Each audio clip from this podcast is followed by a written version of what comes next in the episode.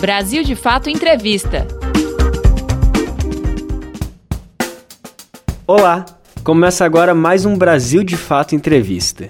Hoje a conversa com o jornalista e sociólogo Lalo Leal. Especialista em comunicação, ele também é escritor e professor e foi editor-chefe do jornalismo da TV Cultura na década de 70. Na entrevista, Lalo fala sobre a política de comunicação no governo Jair Bolsonaro. Ele também comenta sobre as fake news e as milícias digitais e acusa de criminosa a comunicação que vem sendo feita pelo governo durante a pandemia. Confira. Comunicação no governo Bolsonaro. Eu acho que é altamente profissional. É, profissional e altamente politizada. Aliás, é uma campanha é, que vem desde antes da eleição, que tem como referência, não é? é? quer dizer, não é uma campanha originalmente brasileira de Bolsonaro, era uma campanha que vem já, já foi testada em outros países.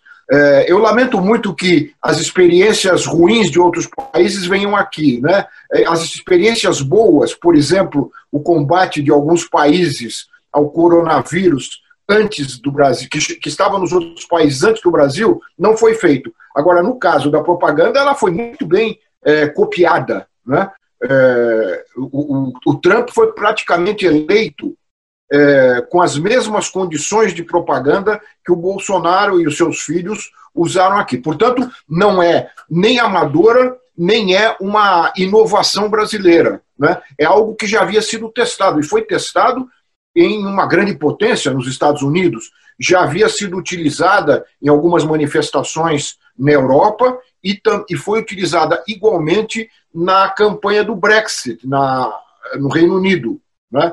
a saída do Reino Unido da União Europeia é, foi totalmente influenciada por, por uma campanha publicitária semelhante a essa que foi usada e que continua sendo usada pelo Bolsonaro aqui.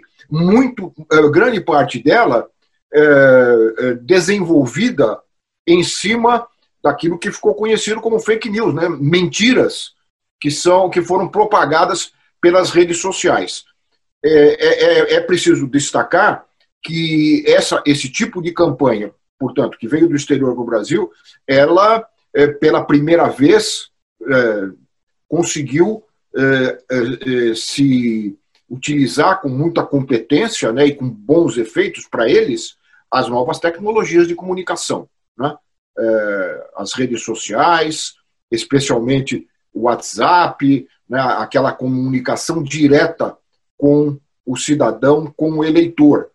É, e, e, eu acho que essa foi a grande, é, essa é a grande é, sacada é, dessa, dessa forma de propaganda. É você falar diretamente com as pessoas. Pela primeira vez, não havia mais intermediário entre o político e o cidadão. Ou seja, não havia mais o, o intermediário que, eh, tradicionalmente, durante todo o século XX, até o começo do século XXI, foi feito pela mídia, pela mídia tradicional. De repente, você tem agora uma comunicação direta que muda né, é, a perspectiva é, é, a perspectiva do trabalho de comunicação e, e cria uma nova mentalidade no receptor. Ele se acha, é, ele, ele se julga e se acha é, dialogando né, com o, diretamente com aqueles que interessam ter esse diálogo e interessam obter o voto e o apoio essas pessoas. Redes sociais como canais oficiais. Como são extremistas de direita, né, tanto ele como Trump, são extremistas de direita, eles enfrentaram e continuam enfrentando uma resistência na direita. Né? Não é no centro nem na esquerda, na direita. Direita essa que controla os grandes meios de comunicação, os meios hegemônicos de comunicação. É, principalmente no Brasil, talvez até um pouco menos nos Estados Unidos, mas aqui no Brasil, com certeza. Né? É, esses, esses jornais que se dizem independentes, Folha, Estado, Globo, etc., são jornais da direita, mas não são da extrema direita. Então, de repente, o Bolsonaro passou a ter também que enfrentar a direita. Então, é, claro, já não tinha nem o centro, nem a esquerda, portanto, teve que buscar caminhos próprios. E essa tecnologia caiu do céu. né? porque permitiu que eles fugissem do controle e da intermediação desses veículos de comunicação. A, a vitória do Bolsonaro aqui no Brasil, ela, é, ela foi não, não apenas uma vitória é, contra o PT ou contra a esquerda, mas foi também uma vitória sobre a direita. A direita queria, queria o Aécio, queria o Luciano Huck, queria tentou, tentou no final com o Alckmin, né? Esses eram os candidatos da direita, né? que, fiz, que, no final, no final essa mídia teve que é, aceitar o Bolsonaro porque não tinha alternativa, na expectativa de que ele, eleito presidente da República, viesse a ser controlado, coisa que não ocorreu e tanto e não ocorreu também porque ele continua depois de eleito usando a mesma, a mesma forma de comunicação. Né? Essa comunicação direta e inverossímil, né? não sustentada em fatos, né? criando fatos, criando, criando, criando é, imagens que não se sustentam em fatos. Ele, é, é uma outra coisa importante e, difer, e, e diferente de outros momentos da vida política brasileira na área da comunicação, não houve na história do Brasil nenhum presidente da República, nenhum governo que tivesse mantido a mesma volúpia né, e a mesma intensidade de informações entre a campanha e a ocupação do governo. Você, você, vocês devem lembrar que não houve interrupção, praticamente não houve interrupção. Toda todo aquele movimento eleitoral, ele continuou sendo um, um movimento de apoio ao presidente da República depois de eleito. Isso não tinha acontecido na história. Geralmente, os candidatos ganham a eleição e esquecem a comunicação, o que é um erro. E eles não fizeram esse erro.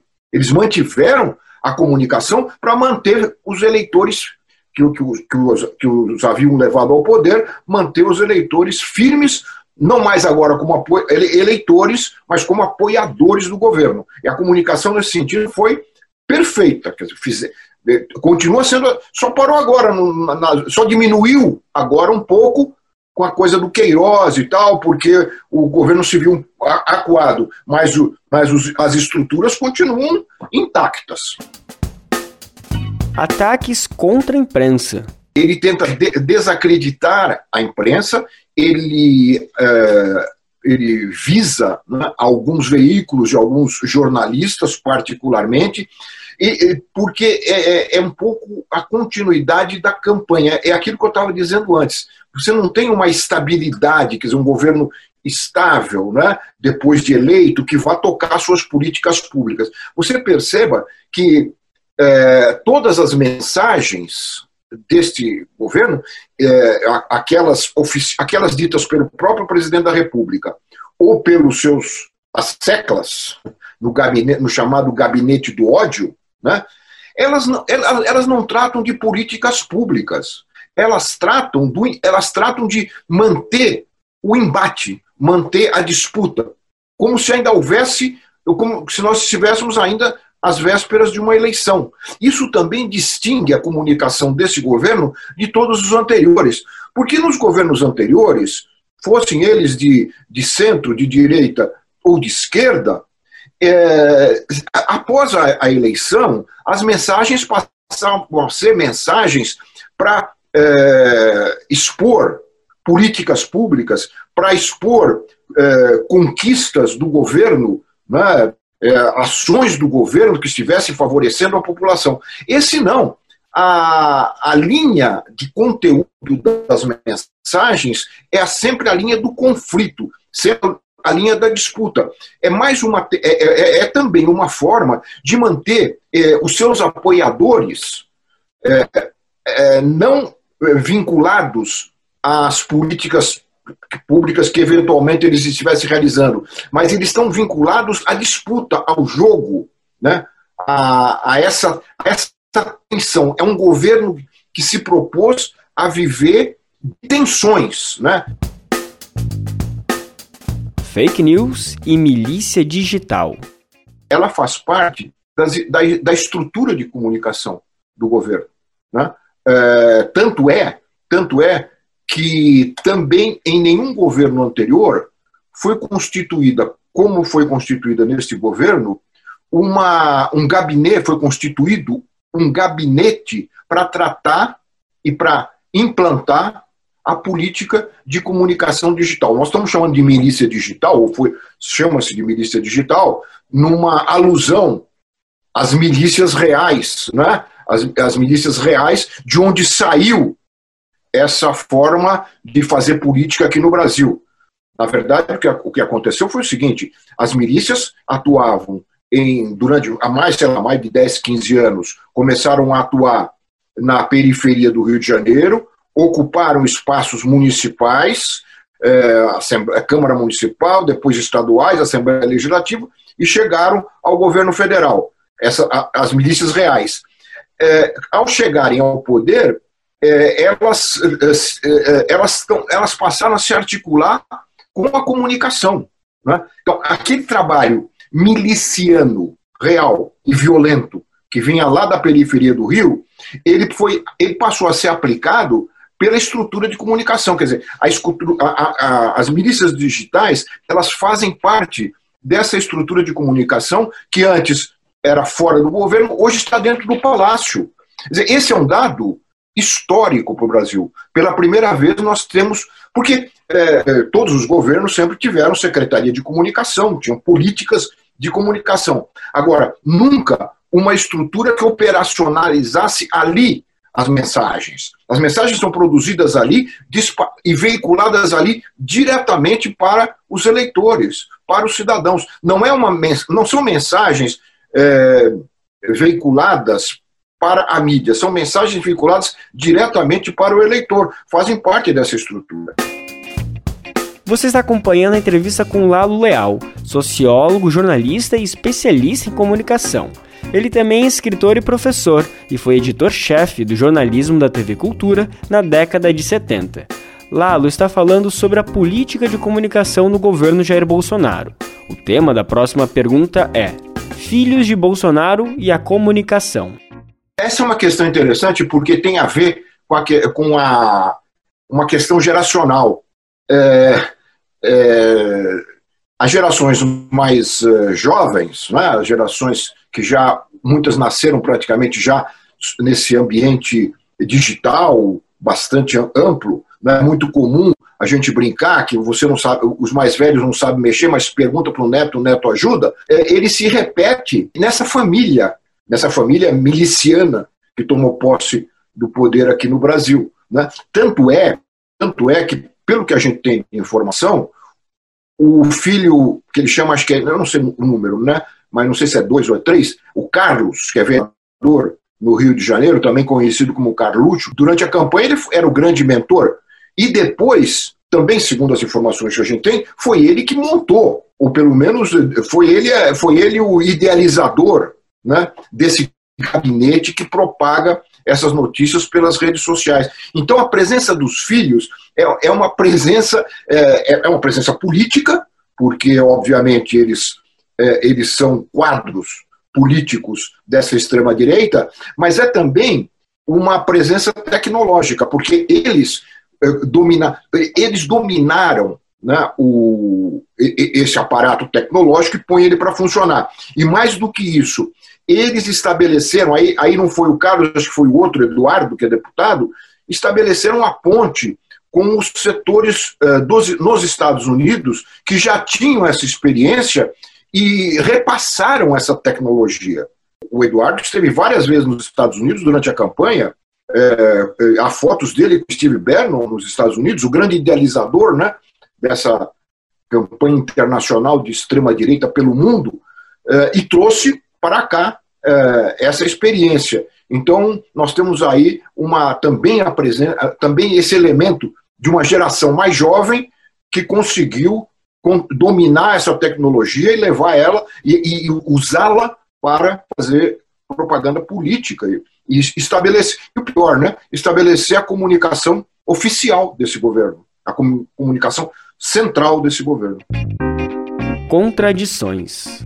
Esse governo é um governo, alguém já disse que é um governo que parece uma escola de samba, tem várias alas, né? Escola de samba é que tem ala, né? Tem ala ideológica, tem ala, ala militar, a ala civil, é, a, ala radical na área dos costumes, é, e, e, e às vezes há algum tipo de desencontro, né, porque o presidente é uma pessoa também muito que, que tem muita dificuldade de apresentar falas é, consistentes e coerentes, né, e que tenham e que, tem, e que se desdobrem ao longo do tempo. Então, alguma coisa que ele fala hoje, amanhã já, é, já não é a mesma coisa. Então, isso cria, cria ruídos, né? cria ruídos é, de comunicação. Mas até agora, até agora, não tem, isto, não, isto não tem representado qualquer ruptura em relação ao centro de poder.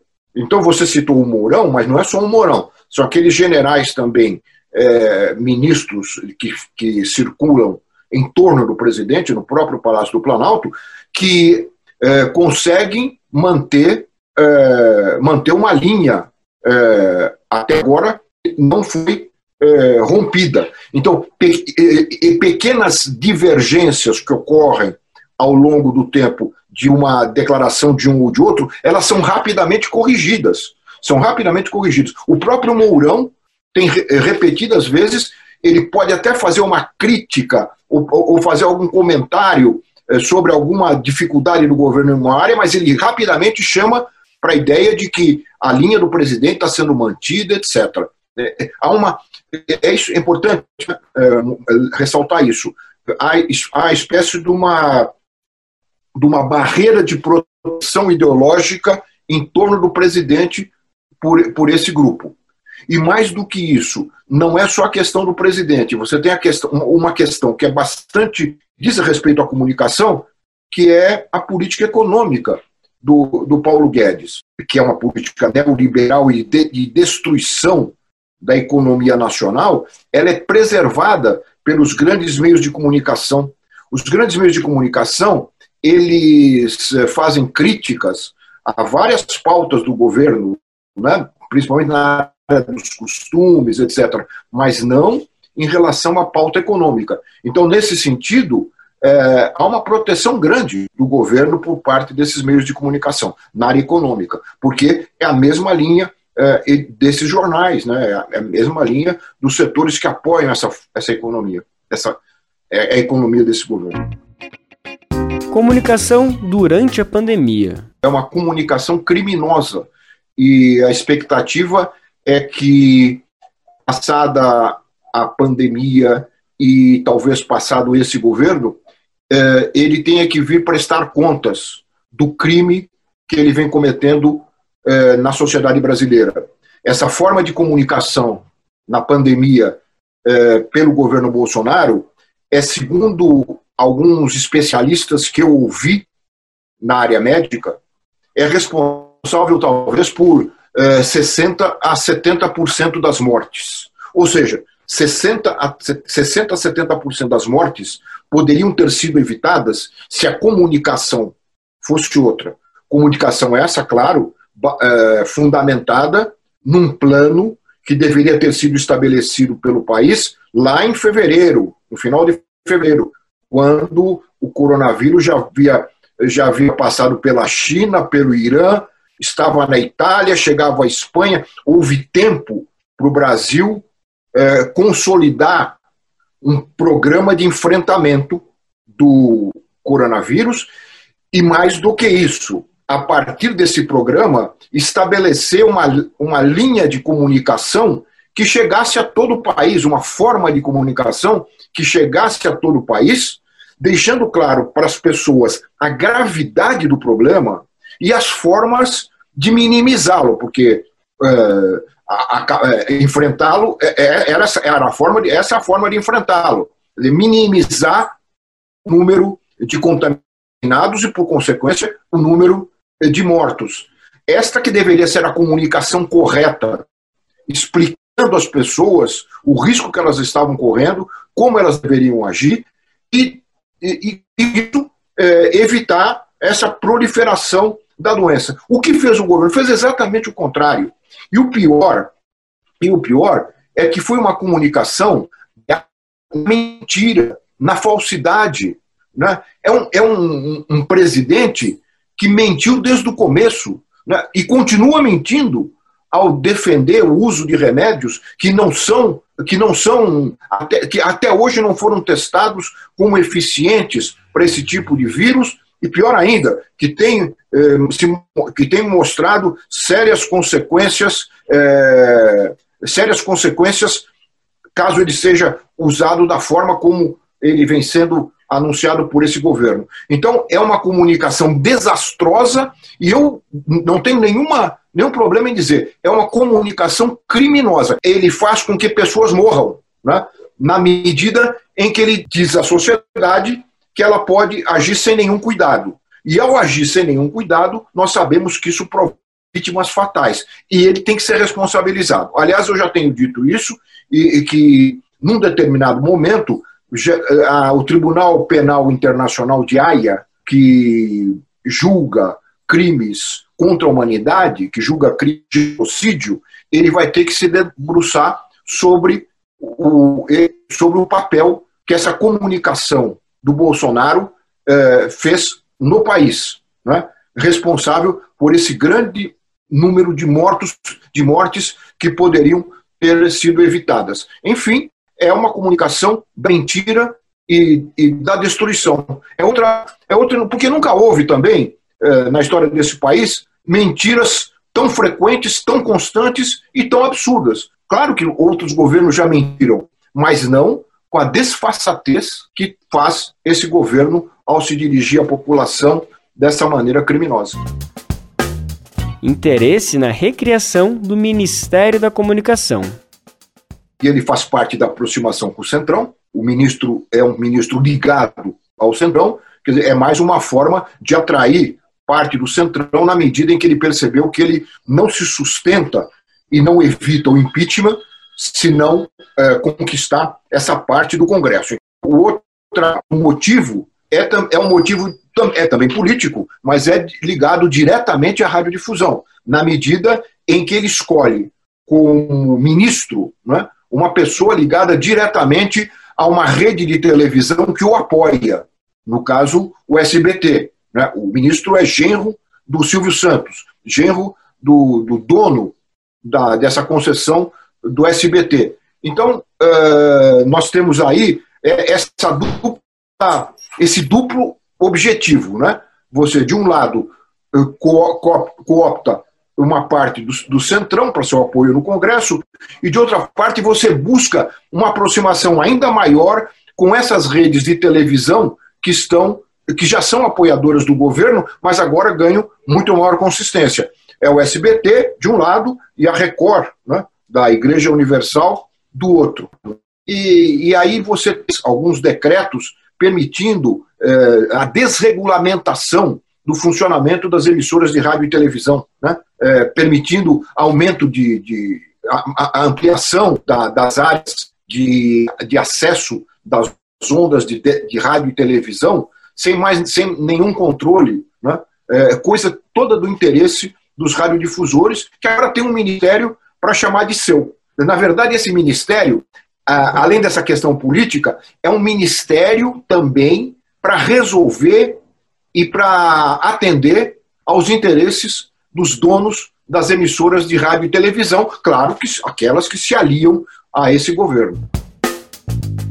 Você acabou de ouvir o BDF Entrevista com Lalo Leal.